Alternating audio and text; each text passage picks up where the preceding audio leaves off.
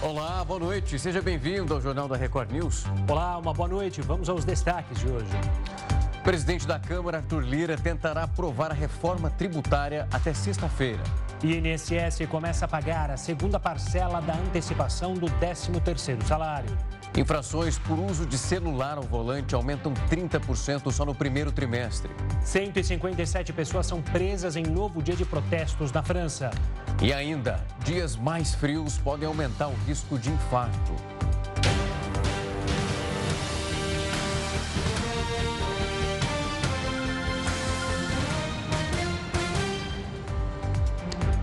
O INSS começou a pagar nesta segunda-feira a segunda parcela da antecipação do 13º salário e são segurados que recebem acima de um salário mínimo.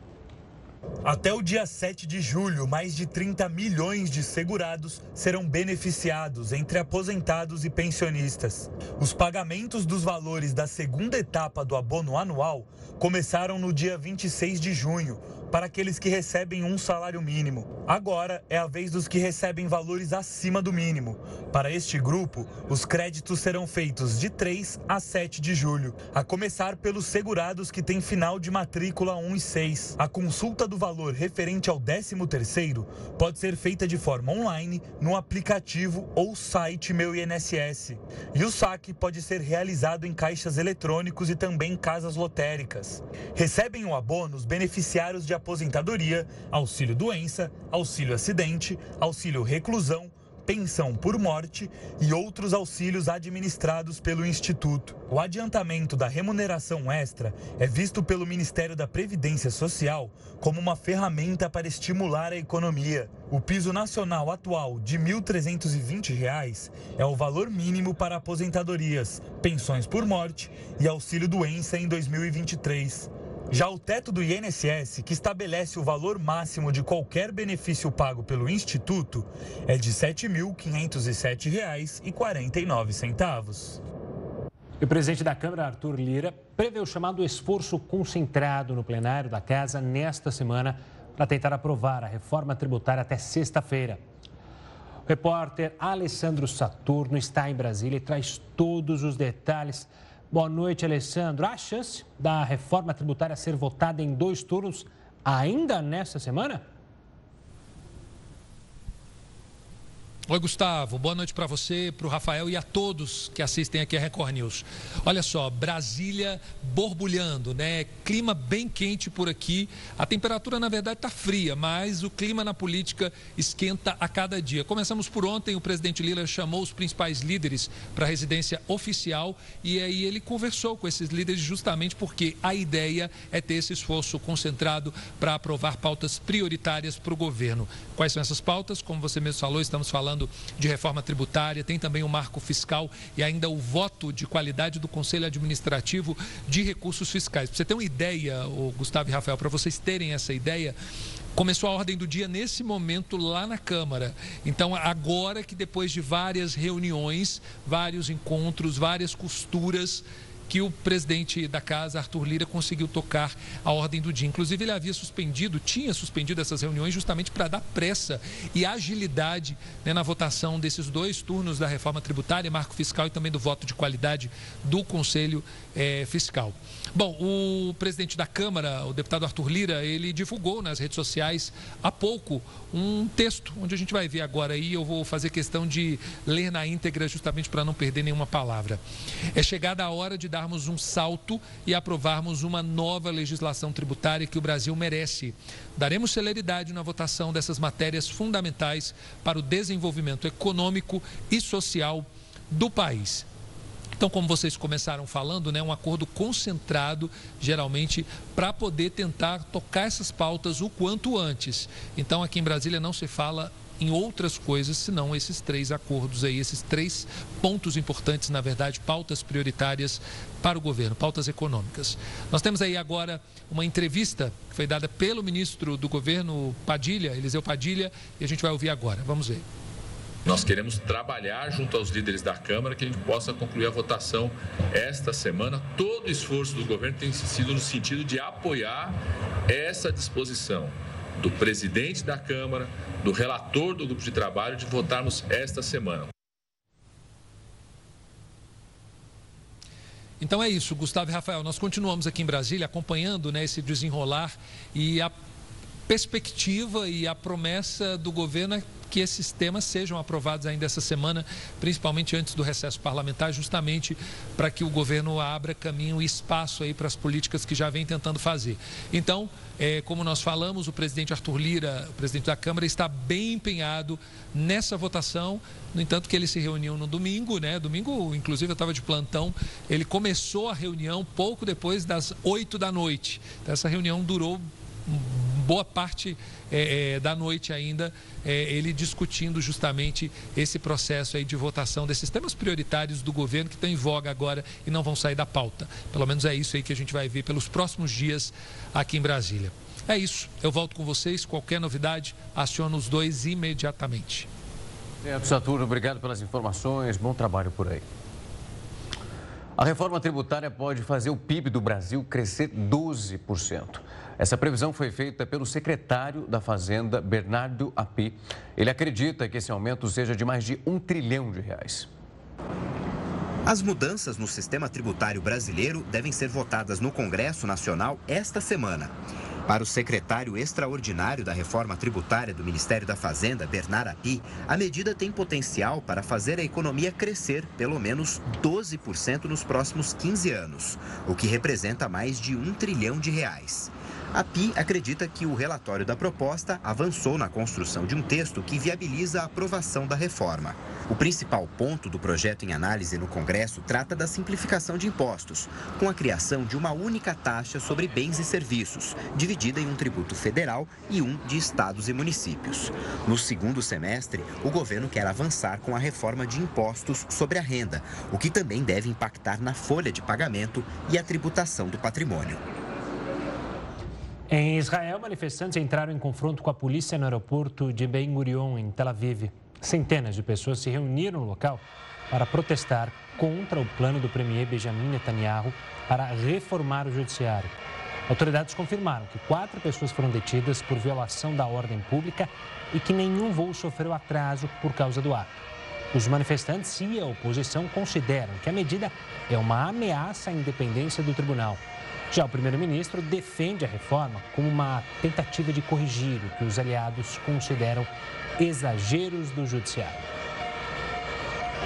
Mais 157 pessoas foram presas em um novo protesto em Paris, na França. Semana foi marcado pelo ataque à casa de um prefeito. Um carro em chamas foi lançado contra o portão de entrada da residência. Por sorte, ninguém ficou ferido.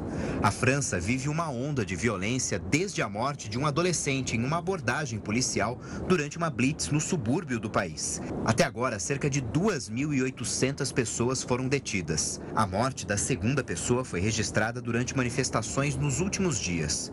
A vítima é um bombeiro que tentava apagar a chama de um estacionamento incendiado por manifestantes. Segundo as autoridades, ele sofreu um ataque cardíaco depois de inalar fumaça. Essa é a primeira morte de um oficial desde o início dos conflitos. A primeira vítima caiu de um telhado durante a participação em um dos protestos. Ao longo dos dias, manifestantes incendiaram carros, saquearam lojas e depredaram propriedades. O presidente da França, Emmanuel Macron, exige que as pessoas abandonem as manifestações. Além disso, a avó de Nahel, o garoto baleado pelos policiais na Blitz, também pediu o fim da violência dos atos. Quem vai explicar mais a tensão vivida na França é o professor Alexandre Uerrara, coordenador do Centro Brasileiro de Estudos e Negócios Internacionais da SPM. Professor, uma boa noite, obrigado pela participação aqui conosco. Não é nenhuma novidade essa tensão racial que ocorre na França e com minorias, agora desencadeada no caso desse adolescente. O que, que se tornou, em especial dessa vez, e trouxe uma proporção maior para os protestos e também a violência que a gente tem acompanhado. Olá, boa noite, boa noite a todos mais uma vez. É, o que nós vemos aí as manifestações é que já vem um acúmulo né, de, de, situações é, que vem acontecendo em relação a algumas minorias na França.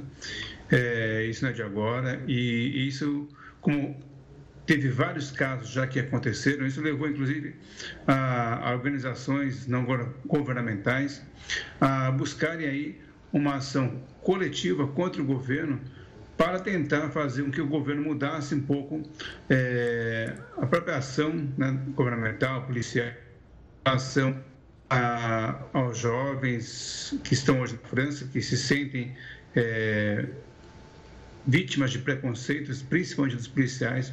Então, quando a gente percebe essa manifestação, não é porque é uma manifestação que acontece por causa da morte desse jovem apenas, mas por causa de vários casos que já vieram acontecendo. Então, foram se somando e agora vemos nessa situação bastante triste acontecendo na França.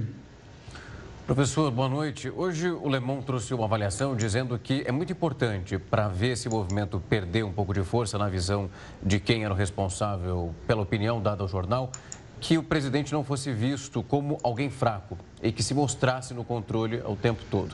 Nós mostramos, inclusive, as mudanças no itinerário do presidente francês desde a última sexta-feira e foi solicitado que ele, inclusive, falasse com os comerciantes e com as pessoas nesse momento que estão praticamente vivendo, num, umas, pelo menos em mais de 48 horas, num cenário que é diferente. Somente esse tipo ali de atitude pode trazer uma posição, pelo menos nas próximas horas, de uma diminuição dessa violência e como também esses comerciantes e as pessoas afetadas estão sentindo o movimento dessa proporção. Sim. É, é uma situação bastante complicada, né? porque também o presidente se sente pressionado pelos dois lados. Né? De lado, a sociedade civil e, essa, e essas manifestações que vem acontecendo, que pressionam o governo para, por alguma ação concreta em relação a essa discriminação vamos dizer, racial sistêmica que vem acontecendo na França, percebida dessa forma, pelo menos por esses jovens, por esses manifestantes. E, de outro lado, existe também uma pressão contra o é, uma, o presidente Macron em relação aos policiais, à área governamental, né, que também não quer fazer uma grande concessão neste momento. Então, é uma ação complicada. E isso, quer dizer, essa posição que ele se encontra de pressão de, de um lado pela população, de outro lado pelos policiais, acaba impactando também em relação à própria economia francesa, de maneira geral, em Paris, né, que é uma cidade uma das mais visitadas no mundo e que, diante dessas situações que vem acontecendo, que não é de agora, quer dizer, na verdade, essa manifestação acontece em relação a esse episódio da morte do jovem, mas temos que lembrar, há pouco tempo atrás tivemos outras manifestações muito fortes em relação à reforma da Previdência, que o presidente Macron também é, está levando à frente. Então, é, esses distúrbios constantes a, que acontecem na cidade de Paris acabam prejudicando, sim, de maneira bastante significativa, a atividade econômica e principalmente a atividade, como você mencionou, dos lojistas, a atividade é, turística no país, que é, que é uma atividade importante para, para a França, e isso acaba gerando, então, repercussões não apenas do lado social, como a gente está vendo nas manifestações, mas também na área econômica. Professor, Pegando o gancho e olhando para o presidente Emmanuel Macron. Ele foi muito criticado, como você mesmo mencionou, na reforma da Previdência, atropelando atos porque queria que a reforma fosse aprovada, apesar da população ser contra. E, nesse caso, após o início dos protestos, é bom lembrar, ele foi em um show enquanto a cidade de Paris e outras cidades tinham carros pegando fogo. O quanto que essa postura de Macron atrapalha a França e atrapalha ele mesmo no projeto político nesse último mandato? É, com certeza, né? É uma, nesse caso, aparece um pouco uma falta de sensibilidade àquilo que vem acontecendo na cidade. Né? Ele, como presidente do país, no momento de distúrbios, que como estão acontecendo, não foi só um dia, mas já vem há alguns dias acontecendo, é, tivemos um episódio é, neste final de semana bastante preocupante, né? que foi inclusive apareceu na matéria, né, de um carro que foi incendiado na casa do prefeito. E isso não se justifica. Né? Nós vemos manifestações agora que vem acontecendo também no sentido contrário, ou seja, diante de tanta perda que já aconteceu na área econômica, né, de é, depredações que aconteceram, até a própria avó do garoto né, que foi assassinado pedindo para que haja uma, um cessar dessas manifestações, porque o prejuízo é muito grande. E, né, infelizmente, essas manifestações não só têm causado prejuízos econômicos, prejuízos materiais, mas em decorrência disso, ou dentro desse ambiente, mais duas mortes, como vocês mesmos mencionaram na matéria, né, já de um bombeiro e de outro manifestante. Então, eu creio que, de fato, essa situação toda é muito ruim e o presidente Macron tem encontrado dificuldade para encontrar um caminho que pudesse levar a uma diminuição das tensões é, em relação à população e os policiais. Dizer, nesse momento é uma ação complicada e eu vejo que isso, essa dificuldade que ele está encontrando também faz com que é, a situação não melhore no país. Professor, vamos trazer um outro ponto para essa conversa, que é a Polônia, que quer instalar armas nucleares na OTAN em resposta à ação russa. Esse pedido foi feito, a gente lembra aqui, depois que Moscou posicionou ogivas atômicas na vizinha Belarus. Para o governo polonês, essa é uma ameaça ao país e também o bloco militar que precisa responder. Esse episódio coloca mais tensão na guerra da Ucrânia, que já está durando um ano e quatro meses. Nos últimos dias, esses combates se intensificaram no leste do país e hoje Kiev informou que recuperou 9 quilômetros quadrados de território na região e 28 quilômetros quadrados no sul. Professor, quando a gente vê essa movimentação, a gente sabe o posicionamento, inclusive estratégico e territorial que a Polônia tem nesse momento. É uma atitude que, de fato, aumenta um pouco dessa tensão ou também é uma resposta já esperada devido a essa movimentação que acontece no campo de batalha e também numa outra região muito mais fronteira com a Rússia? Uhum. Bom, eu não diria que é inesperada, né? Eu acho que tem visto aí que a, a, essa guerra longa que vem acontecendo, diferentemente do que talvez o presidente Putin imaginava no início, vai promovendo efeitos aí colaterais, né? E um dos efeitos colaterais é esse de maior tensão ou tensões nas regiões fronteiriças. Né? Já vimos aí outros países que estão ingressando na OTAN, nós vimos os países se preparando agora de maneira mais é, intensiva e ativa para tentar evitar uma ação russa contra outros países. E a cada ação de um lado, né, que é no, no caso da Rússia, é, ameaçando as fronteiras dos países da OTAN, a OTAN reage e vai se precaver, vai tentar, tentar é, adotar medidas aí preventivas. E essas medidas preventivas servem ou retroalimentam as ações e declarações do Putin, dizendo, olha, bom, se agora a OTAN não só expande, mas também coloca novos armamentos, equipamentos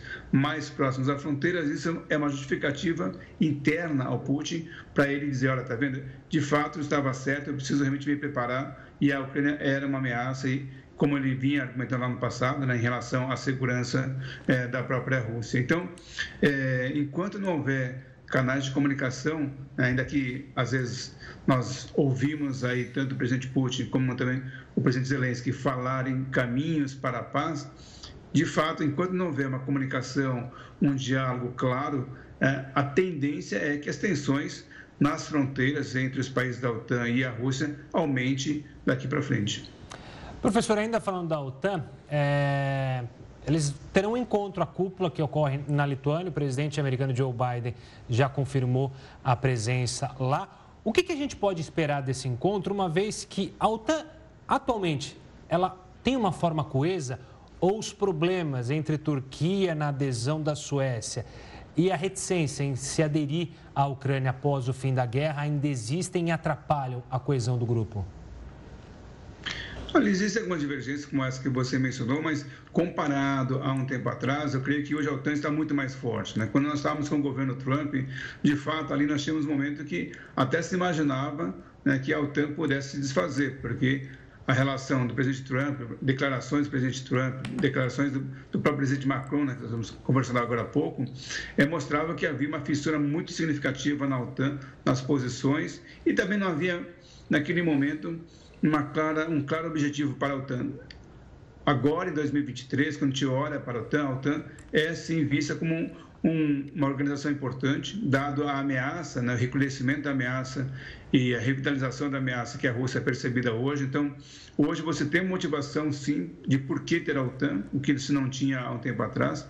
E essas diferenças que nós observamos né, da Turquia, eu creio que são nuances que isso vai acabar sendo superado daqui para frente. Mas, neste momento, a OTAN tem um papel importante, inclusive o próprio Estados Unidos, né, buscando, com o presidente Biden, retomar o seu protagonismo, o protagonismo norte-americano nas relações internacionais e também dentro da OTAN, que vinha sendo fragilizada, desgastada com eh, o presidente Trump. Professor Alexandre Errara, foi um prazer recebê-lo aqui para conversar com a gente, entender esses dois pontos ali na Europa, o lado francês em relação às manifestações e também essas últimas informações sobre a situação da guerra da Ucrânia. Foi um prazer. Foi, Gustavo, mais uma vez eu agradeço aí. Boa noite a todos. Até. Boa noite. O governo anunciou um investimento de 200 milhões de reais para serviços de saúde mental em 2023. O anúncio foi feito durante coletiva de imprensa na 17ª Conferência Nacional de Saúde. A ministra da Saúde, Nízia Trindade, assinou duas portarias que instituem a recomposição financeira para o orçamento da rede de atenção psicossocial.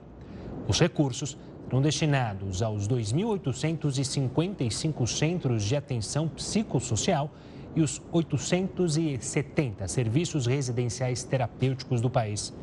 Ao todo, a verba destinada pela pasta aos estados será de 414 milhões de reais no período de um ano. O Ministério da Saúde já habilitou 27 novos CAPs, quatro unidades de acolhimento e 159 leitos em hospitais gerais.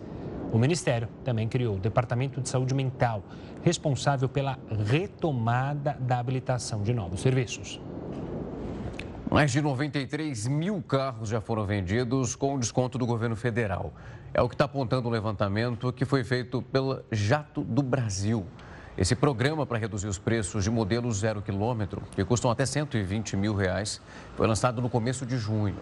Esses descontos variam e podem chegar até 8 mil reais, dependendo do modelo do veículo. No primeiro momento, esse investimento feito pelo governo foi de 500 milhões de reais. Já na segunda rodada, o valor adicional foi de 300 milhões. E agora, no mês de julho, começa o prazo de pagamento do licenciamento. E antes mesmo da abertura desse calendário, mais de 6 milhões de motoristas já pagaram o licenciamento do carro de forma adiantada. Desses, mais de 4 milhões são da cidade de São Paulo. Porém, existem quase 2 milhões de veículos rodando sem ter pago o IPVA. Agora a gente recebe o Heraldo Barbeiro, que vai nos dar mais detalhes sobre esse assunto.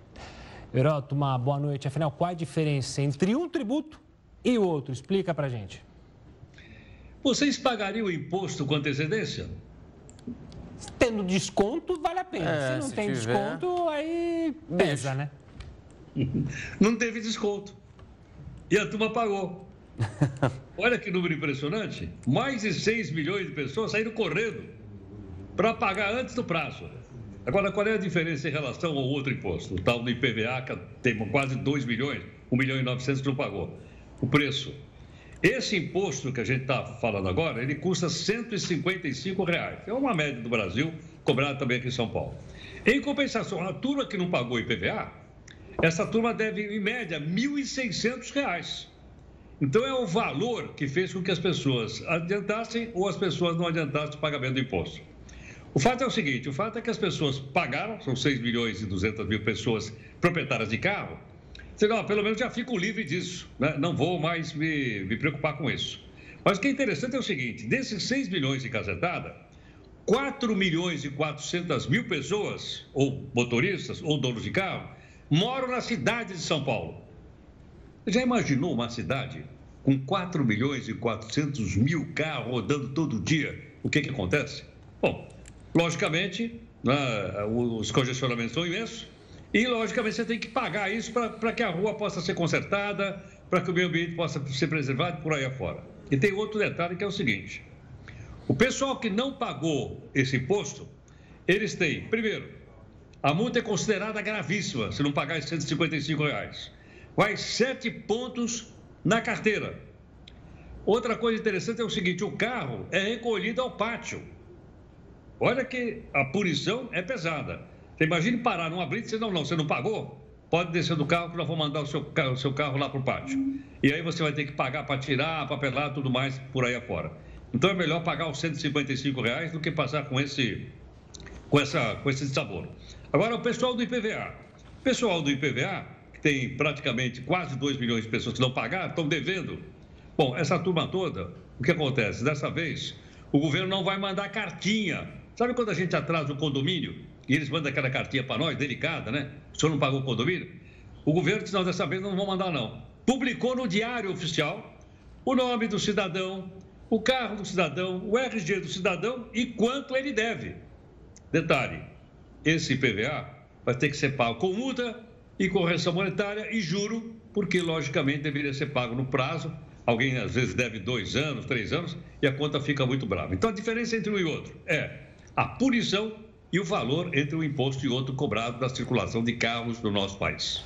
E é bom lembrar, Heroto, que o licenciamento, o pessoal que roda aí sem licenciamento, tem que tomar ainda mais cuidado se for pegar a estrada, porque se você pegar a estrada e não tiver licenciamento, hoje em dia com as câmeras inteligentes, você passa no pedágio, no posto seguinte da Polícia Rodoviária Federal, eles já podem te parar e apreender o carro ali mesmo. Conheço casos de pessoas que passaram por isso porque tinha esquecido, achou que tinha pagado o licenciamento, não pagou.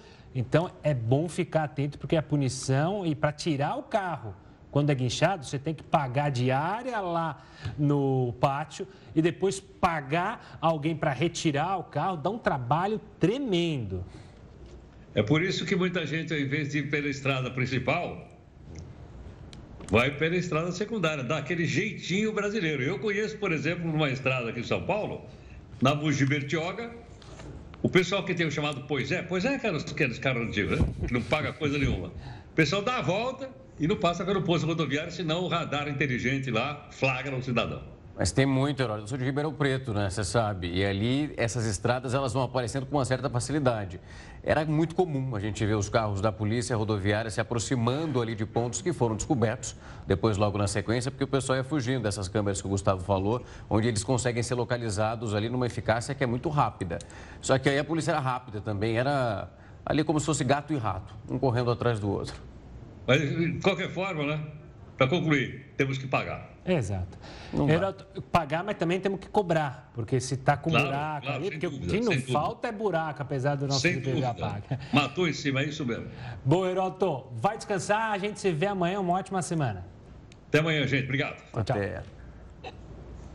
O presidente Lula pediu aos empresários que façam hora extra para concluir a obra da ferrovia Oeste-Leste. Ele também assinou hoje a lei que prevê igualdade salarial entre homens e mulheres que cumpram a mesma função. Lula esteve hoje em Ilhéus, na Bahia, para a cerimônia que marca o início das obras num trecho da ferrovia de integração Oeste-Leste, a FIOL. O investimento nessa parte da ferrovia é de 20 bilhões de reais. O presidente disse que este mês vai lançar o PAC 3, uma retomada do programa de desenvolvimento com foco em ferrovias, portos e aeroportos. E pediu agilidade aos empresários para poder inaugurar a obra na Bahia ainda durante o mandato. Eu queria pedir aos companheiros empresários que estão nessa empreitada, parem de dizer que vão entregar ela em 2027. Vocês têm que entregar ela antes do dia 31 de dezembro de 2026. Façam, façam um pouco de hora extra. Trabalhe no final de semana se for necessário, para que a gente possa inaugurar gente corre o risco de uma outra coisa ruim voltar nesse país e ela ficar parada outra vez. O projeto prevê um novo corredor logístico para a mineração e para o agronegócio.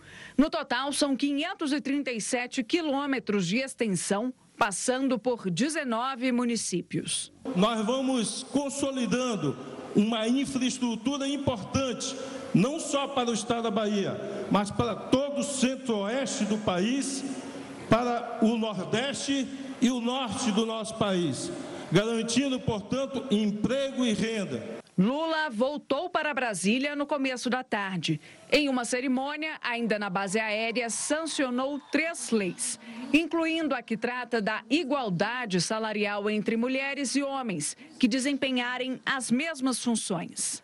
E essa lei, Cida, eu acho que nós ainda vamos ter problema porque o problema não é lei que pega ou lei que não pega. É que a gente pode ter empresário que cumpra e empresário que não cumpra. E nesse governo, o empresário que não cumpra vai ter que enfrentar a legislação brasileira, vai ter que enfrentar a lei. A igualdade é uma necessidade e uma urgência. É com a igualdade que criaremos condições para que todas as pessoas possam estar em todos os espaços onde elas quiserem estar. Nas redes sociais, o o presidente Lula prestou homenagens à Norma Haddad. A mãe do ministro da Fazenda, Fernando Haddad, morreu ontem à noite aos 85 anos, vítima de câncer. Toda a agenda do ministro foi cancelada. No final da tarde, Lula embarcou para a Argentina, onde participa amanhã da cúpula do Mercosul. Falar nessa viagem de Lula à Argentina, o Brasil assume nesta terça-feira a presidência do Mercosul durante a cúpula de chefes de Estado do bloco. Uma das principais pautas para a gestão brasileira será de concluir as negociações em andamento com a União Europeia. Argentina, Paraguai e Uruguai, o Mercosul foi criado em 1991 e a presidência do bloco é rotativa por seis meses. Ou seja, a cada semestre, um país comanda o bloco.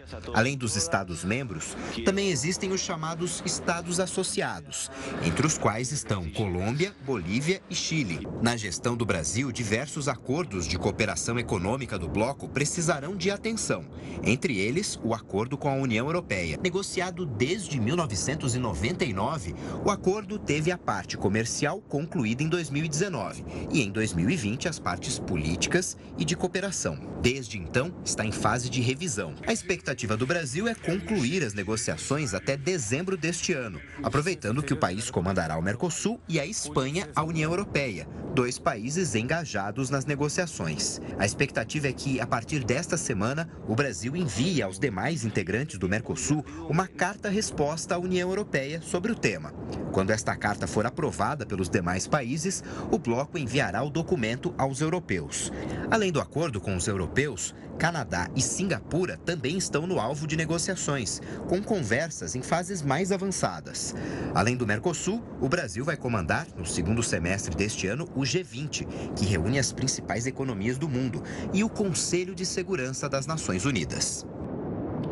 E o Neymar, hein, que foi multado em 16 milhões de reais por causa de obras da mansão dele lá no Rio de Janeiro. A gente te conta os detalhes logo depois do intervalo. O governo do estado do Rio de Janeiro lançou hoje um aplicativo desenvolvido pela Polícia Militar para agilizar o acionamento de viaturas em caso de ocorrências nas escolas. Repórter Marcos Marinho está na capital fluminense e traz mais detalhes dessa nova ferramenta. Boa noite, Marcos. Como é que esse aplicativo vai funcionar de fato? Oi, Gustavo. Oi, Rafael. Boa noite para vocês e para todos que estão conosco aqui no Jornal da Record News. Esse aplicativo já está disponível, é o Rede Escola, está disponível para celulares Android e iOS. E o objetivo dele é facilitar a chegada da polícia em casos de emergência. Como é que vai funcionar esse sistema? Existe ali um botão do pânico virtual no aplicativo. Então, a partir do momento que alguém aciona esse botão, Imediatamente a polícia é chamada. Esse comando cai direto na central da Polícia Militar e a polícia então é acionada sem a necessidade de telefonar para o número 190. Com isso, por meio do sistema de GPS, a viatura que estiver mais próxima vai para o local do chamado. Esse sistema é inspirado no Rede Mulher, um outro aplicativo desenvolvido também pelo governo do estado do Rio de Janeiro para mulheres que já denunciaram casos de violência doméstica, mulheres que conseguiram por exemplo, a medida protetiva para ficar a uma determinada distância dos ex-companheiros acusados de agressão. Para usar o Rede Escola, os estudantes e os funcionários dos colégios, sejam eles de unidades públicas ou particulares, precisam baixar esse aplicativo, fazer um cadastro informando ali os dados pessoais, os números de matrícula, justamente para evitar fraudes, evitar golpes e trotes, como o que costuma acontecer na central telefônica da Polícia Militar. E aí, assim que esse sistema for acionado pelo botão de emergência virtual do aplicativo, por meio do GPS, a viatura que estiver mais próxima vai se deslocar deslocar a escola onde estiver acontecendo alguma ocorrência. Volto com vocês aí no estúdio. Obrigado pelas informações. E com o foco do Congresso nas pautas econômicas, foi adiado o depoimento do ex-ajudante de ordens do ex-presidente Bolsonaro na CPMI do dia, CPMI do dia 8 de janeiro. O depoimento, então, do tenente-coronel Mauro Cid foi remarcado para terça-feira, na semana que vem. Ele está preso desde maio, depois de uma operação da Polícia Federal que apura fraude nos cartões de vacinação de integrantes da família Bolsonaro. Mauro Cid pediu ao Supremo Tribunal Federal para não ser obrigado a comparecer à comissão. Em resposta ao pedido, a ministra Carmen Lúcia determinou que o militar se apresente à CPI, mas o autorizou a ficar em silêncio. E o frio já está atingindo várias regiões do país. E neste cenário, um alerta de especialistas sempre aparece. Os dias mais gelados podem estar associados a um maior risco de complicações cardíacas. Para se ter uma ideia, segundo o estudo da Sociedade de Cardiologia do Estado de São Paulo, Quando a temperatura média fica abaixo de 14 graus, a probabilidade de uma pessoa sofrer um infarto sobe 30%. Também é um perigo aumentado de acidente vascular cerebral, ou AVC. Isso se deve a alguns fatores. O primeiro é a maior incidência de doenças respiratórias causadas por vírus, como a gripe. Outro fator decisivo diz respeito a um processo chamado de vasoconstrição. Esse mecanismo natural do corpo é caracterizado pela contração dos vasos sanguíneos e tem o objetivo de, entre outras coisas, manter o equilíbrio térmico em dias mais gelados. Para entender de fato como o nosso corpo reage com essa temperatura, nós vamos conversar com o médico Carlos Rassi, coordenador do Centro de Cardiologia do Hospital Sírio-Libanês em Brasília. Doutor, uma ótima noite, é um prazer recebê-lo aqui.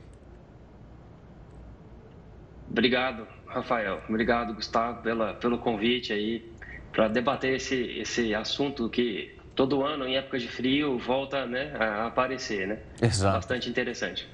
Doutor, quem tem diabetes, eu estava lendo uma reportagem falando sobre isso. Nesse caso, além das condições que nós já citamos aqui, que o Gustavo estava trazendo no texto, é uma preocupação a mais devido à condição desse paciente? É uma preocupação que aumenta em grau? Sim, Rafael, não, não só o diabetes, tá? Assim, como todos os fatores de risco cardiovascular. Por exemplo, pacientes mais idosos, acima de 65 anos, pacientes previamente hipertensos, pacientes diabéticos, tabagistas, sedentários, obesos. Todos esses pacientes que já possuem fatores de risco cardiovascular têm um risco aumentado, porque apesar do frio aumentar a incidência né, da, das doenças cardiovasculares, como infarto e AVC, em geral, ele aumenta mais o risco, mais essa incidência é mais aumentada em pacientes que têm previamente um risco aumentado, né? Que são esses pacientes que nós citamos com todos esses fatores de risco. Principalmente se eles já tiverem ali as lesões em órgão-alvo, que é a aterosclerose, que são as placas de gorduras nessas artérias que irrigam os órgãos, né? Que irrigam o coração, que irrigam o cérebro, que irrigam vasos mesentéricos, membros. Todos esses vasos podem sofrer ação ali da aterosclerose e sofrer ação do frio. Doutor, uma boa noite da minha parte também. Eu queria entender agora quais são os aconselhamentos, então, para as pessoas conviverem com esse período, principalmente essas que estão no grupo de risco, conviverem com esse período de frio. O que fazer para evitar qualquer tipo de problema? Certo, assim, é, tem, existem várias recomendações, né? As recomendações gerais são basicamente cuidar da saúde, né? Se você é hipertenso, trate a hipertensão. Se você é diabético, trate seu diabetes. Se você tem colesterol alto, trate seu colesterol. Pare de fumar se fuma, se exercite, se é sedentário. Agora, especificamente relacionado ao frio, é se agasalhar, né? Se proteger do frio. Então, é, quando você compara, por exemplo, né, países que são naturalmente frios versus países aí que são quentes, é, esse aumento em épocas de, de temperatura mais mais frias, aumenta menos o risco cardiovascular nesses países mais frios do comparado aos mais quentes. Por quê? Porque eles são preparados, né? Eles têm sistemas de calefação, eles têm mais hábitos de se, se proteger do frio, usam roupas mais quentes, é, evitam sair de casa quando as temperaturas estão muito frias, né, abaixo ali de 14 graus. Então, tudo isso, tratar da sua saúde, viver, ter, ter um estilo de vida saudável e se proteger do frio, é o que é recomendado nessa, nessa época principalmente, né? Doutor, por exemplo... Pode, perdão, doutor, pode continuar o raciocínio. Desculpa. Imagina. Está me ouvindo, doutor? Está me ouvindo bem? Agora voltei. Agora ah, voltei. deu uma travada a conexão, mas então, voltou. Pode concluir o raciocínio. É, uma, uma coisa também né, que, que é importante, né? É, o Gustavo citou, acho que no começo da fala dele, que as infecções respiratórias são desencadeadores de processos inflamatórios e isso pode aumentar fator, aumentar a incidência aí de infarto e AVC. Então, uma coisa é se proteger dessas infecções respiratórias, né? Como é que se protege? Vacinação, evitar locais de, de alta circulação de pessoas, usar máscara, entendeu? Então, tudo isso também ajuda, né? Nessa época de frio. Ajuda em qualquer época, mas principalmente nessa época de frio também é, é importante seguir essas recomendações. Doutor, quando nós olhamos para essa época do ano, onde o frio, como a gente está falando aqui, nos afeta muito mais, nós temos o estreitamento ali desses vasos como uma resposta do nosso corpo.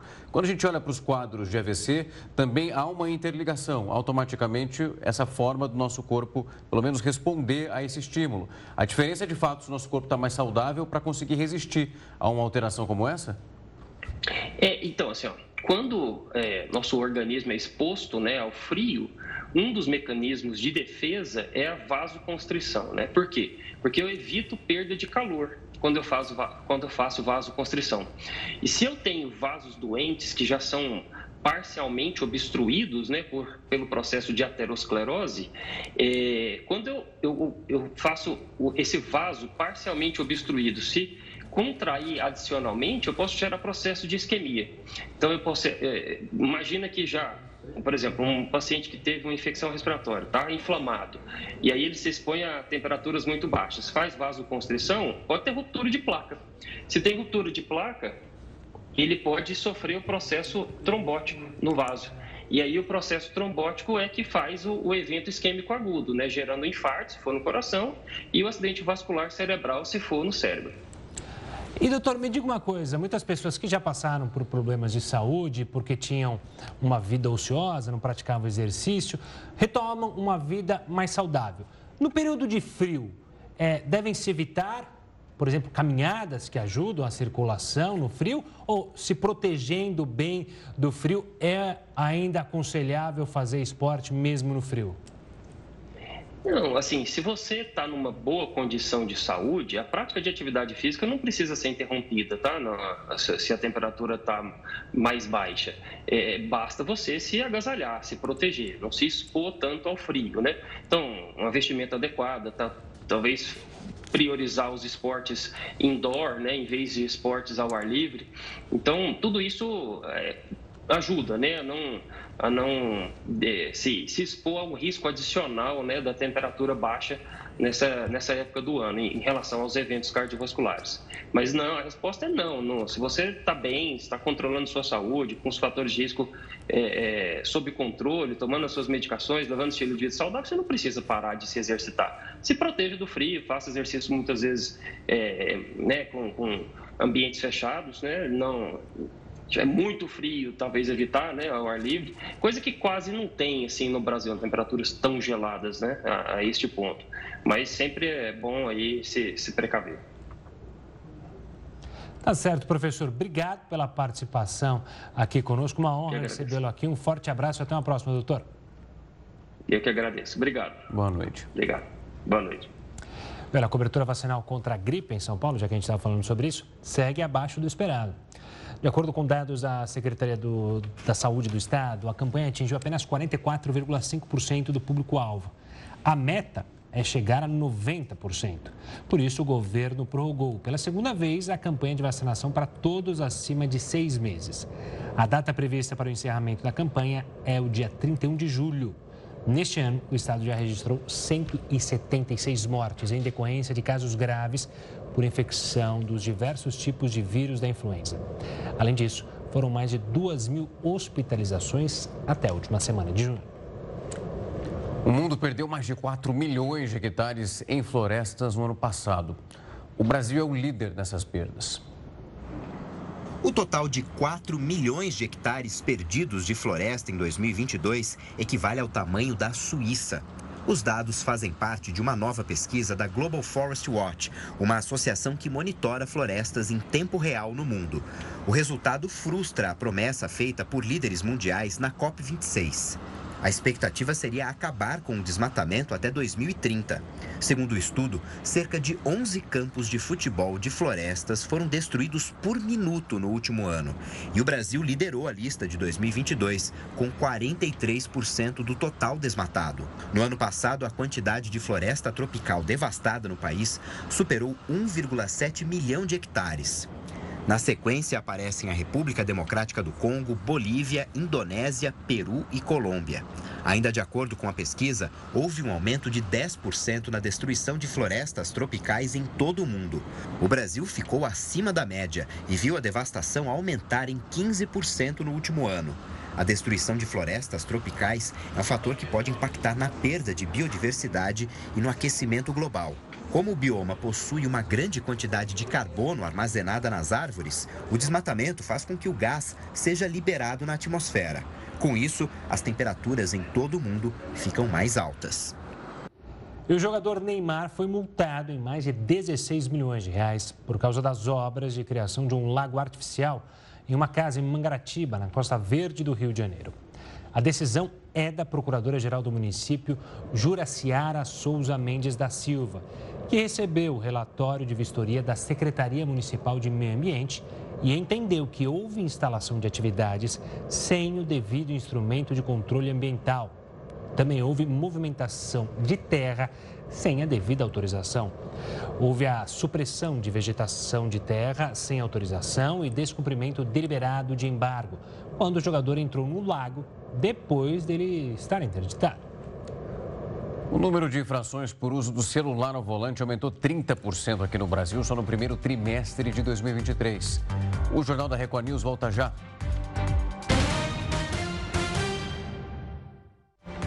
Já está em fase de testes em São Paulo uma nova versão de um inseticida natural usado na agricultura. O produto também pode ser usado para controlar a população do carrapato estrela, principal transmissor da febre maculosa.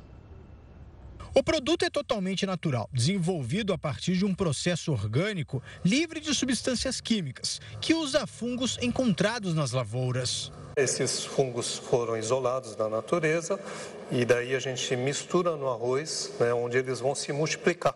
Aqui a gente tem os, o pó do, do, fungo, né? mistura na água e daí já pulveriza, por exemplo, no, no gramado né? ou nas culturas para controlar as pragas. O agente biológico já é usado na agricultura e os estudos para aplicação no controle do carrapato estrela começaram há um ano. Uma parceria entre um laboratório japonês com sede em Salto, no interior do estado, e o Instituto Biológico de Campinas. Esses produtos são utilizados em diversas culturas, no café, na banana, na cana-de-açúcar, né? e são referendados inclusive para a agricultura orgânica. E, mais importante, ele permanece no ambiente, né? ele, ele, é um organismo vivo, né? não é como um produto químico que vai ser degradado pela ação do sol, pela ação do tempo. O primeiro teste foi feito neste parque ambiental, que fica próximo à cidade, onde vivem cerca de mil animais nativos da região principalmente capivaras. E aqui o experimento deu certo. O parque tem aproximadamente 200 mil metros quadrados e há quase quatro anos não se tem mais registros de carrapatos na região. Como ataca apenas o parasita, o produto pode ser aplicado diretamente na vegetação ou nos animais. Os fungos, né, que são isolados na natureza, eles provocam uma doença nos insetos ou no carrapato. Em vez de você usar uma substância química, né, um agrotóxico, né, você usa uma solução que já ocorre na natureza. O especialista explica que o produto interrompe o ciclo de reprodução do carrapato estrela, principal transmissor da febre maculosa. O carrapato ele tem um ciclo anual. Como é a estratégia? A gente derruba a população de carrapatos adultos, eles não vão se reproduzir. Eu consegui mitigar bastante o risco né, de que um carrapato venha picar um ser humano. O que a gente está fazendo é reequilibrar né, o que se perdeu pela própria ação do homem. E a fortuna do bilionário Elon Musk aumentou cerca de 56 bilhões de reais só nessa segunda-feira. Esses dados foram identificados pela Forbes. A quantia acompanhou a valorização dos ativos da Tesla isso depois que a empresa anunciou que entregou um número recorde de veículos no segundo trimestre desse ano. Com isso, a fortuna do empresário, que é a pessoa mais rica do mundo, atingiu os 249 bilhões de dólares. Na cotação atual, isso representa mais de um trilhão de reais. Além de ser o proprietário da companhia que produz carros elétricos, Musk também é dono da SpaceX e do Twitter. E o número de infrações por uso de celular ao volante aumentou 30% no Brasil, isso no primeiro trimestre de 2023. Foram flagrados quase 700 motoristas dirigindo enquanto usavam o celular por dia nos três primeiros meses do ano. Mais de 6 mil multas foram aplicadas por uso de telefone na direção só em Minas Gerais, estado que lidera o ranking de motoristas imprudentes junto com São Paulo. Utilizar aparelhos ao volante é considerado infração gravíssima com multa de R$ 293,47 e também sete pontos na carteira. Falar ao celular, mesmo utilizando fone de ouvido e atender chamadas conectado ao som do carro, também geram infrações. A multa, nesses casos, é de 130 reais e 4 pontos na carteira. Mais de 3 mil pessoas morreram vítimas de acidentes nas principais estradas federais nos primeiros cinco meses desse ano. Esse risco aumenta agora em julho, é o período com maior movimento por causa das férias escolares. O flagrante mostra o caminhão em alta velocidade pela BR-381, na região central de Minas Gerais. Mais à frente, ele bate em um caminhão carregado com toras de madeira. A carga se solta e atinge outros dois veículos. O caminhão tomba na pista. Apenas um dos motoristas teve ferimentos leves. Na BR-376, no Paraná, a cena impressiona. Um caminhão desgovernado provoca um engavetamento com 15 carros. Seis pessoas ficaram feridas, mas estão fora de perigo. Nos primeiros cinco meses do ano, foram registrados quase 3.500 acidentes nas rodovias federais. Para este especialista em trânsito, é preciso melhorar a educação e redobrar a atenção principalmente no período de férias escolares, quando aumenta o movimento nas estradas. Diminuir a velocidade, seguir as, as normas e as leis de trânsito, para que a gente não, não, não veja e não acompanhe tantas tragédias. E o mercado financeiro aumentou a previsão de crescimento do PIB para este ano pela oitava vez. Segundo a projeção do Boletim Focus, o Brasil deve crescer 2,19% em 2023. Há uma semana, a previsão era de crescimento de 2,18%. Para o próximo ano, também houve aumento na estimativa do PIB para 1,28%, em relação ao número de 1,22% da semana passada. Para a inflação, o boletim manteve a tendência de recuo pela sétima semana consecutiva. O IPCA deve fechar este ano em 4,98%, segundo o relatório. Há uma semana, a projeção do mercado era de que a inflação este ano ficasse em 5,06%. Para alcançar a meta de inflação, o Banco Central usa como principal instrumento a taxa básica de juros, a Selic, definida em 13,75% ao ano pelo Comitê de Política Monetária. A próxima reunião do Copom está marcada para o início do mês de agosto. Para o mercado financeiro, a expectativa é que haja uma diminuição na Selic. O Boletim Focus projeta que a Selic termine o ano em 12%. O Ministério da Fazenda também deve subir a estimativa de crescimento econômico brasileiro para esse ano. E segundo o secretário de Política Econômica da pasta, Guilherme Melo, a projeção deve aumentar para um patamar entre 2,5% e 3%. Atualmente, a expectativa é que o PIB tenha uma alta de até 2,4%. A estimativa deve aparecer no próximo boletim Marco Fiscal, elaborado então pela Fazenda e divulgado a cada bimestre. Para o secretário, o aumento é fruto de uma melhoria no ambiente econômico que a economia brasileira tem assistido nos últimos meses. O Jornal da Record News faz uma breve pausa e volta em instantes. A confiança empresarial na economia brasileira voltou a subir e chegou ao maior patamar em oito meses. Essa melhora foi influenciada pela definição do novo regime fiscal no Brasil. O índice de confiança empresarial, publicado pela Fundação Getúlio Vargas, subiu 3 pontos em junho. Com isso, o nível chegou a 94,5 pontos, o maior patamar desde outubro do ano passado, quando estava acima de 98 pontos. O resultado retoma a tendência de alta esboçada no início do ano, mas ainda é distante do nível considerado neutro de 100 pontos. A melhora das expectativas no mês pode ser explicada pela definição do novo regime fiscal e pela perspectiva de queda na taxa básica de juros nos próximos meses. O índice de confiança empresarial consolida os índices de confiança dos quatro setores cobertos pelas sondagens: da indústria, serviço, comércio e construção. Em junho, o indicador subiu em 71% dos 49 segmentos investigados, uma disseminação superior à observada no mês anterior. A maior alta foi apontada no setor do comércio, com 6,9 pontos, alcançando 94,2 pontos. Já a construção recuou 0,1 ponto e chegou a 93,9 pontos. E a NASA divulgou uma foto de Saturno que mostra a intensa luminosidade dos anéis que orbitam o planeta. A imagem curiosa foi registrada em 25 de junho pelo telescópio espacial James Webb. Isso com uma câmera de infravermelho que enxerga além da capacidade do olho humano. Além dos anéis, outros destaques da foto são três das 146 luas de Saturno. Elas foram nomeadas de Encelados, Dione e Tétis. O gás metano absorve quase toda a luz solar que incide na atmosfera então o planeta parece ser mais escuro do que vemos em filmes, mas os anéis aparecem brilhantes nessa nova imagem capturada. Eles são feitos por uma série de fragmentos rochosos e gelados. Segundo a NASA, as partículas variam de tamanho. Algumas podem ser menores que um grão de areia e outras maiores que as montanhas que temos aqui no planeta Terra. Essa edição do Jornal da Record News vai ficando por aqui. Muito obrigado pela sua companhia. E uma ótima noite. Fique agora com o News das 10 com a Nivinha Reis e a gente volta amanhã. Tchau, tchau.